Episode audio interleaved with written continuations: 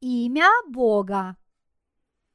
Бог сказал Моисею, «Я есть сущий», и сказал, «Так скажи сынам Израилевым, сущий и Егова послал меня к вам».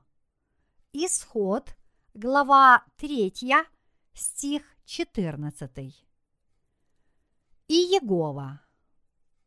Появляясь в Библии более 5300 раз, и Егова является наиболее часто встречающимся именем, которым Бог явил себя человечеству. Для евреев имя Бога было столь священным, что они были крайне осторожны, называя и обращаясь к нему по имени. Исход, глава 3, стих 14. Выражая глубочайшее почитание имени Иеговы, позже они приняли и стали использовать для обращения к Богу другое имя – Адонай. Значение этого слова – Господь всего, что включает в себя. Первое. Тот, который сущий.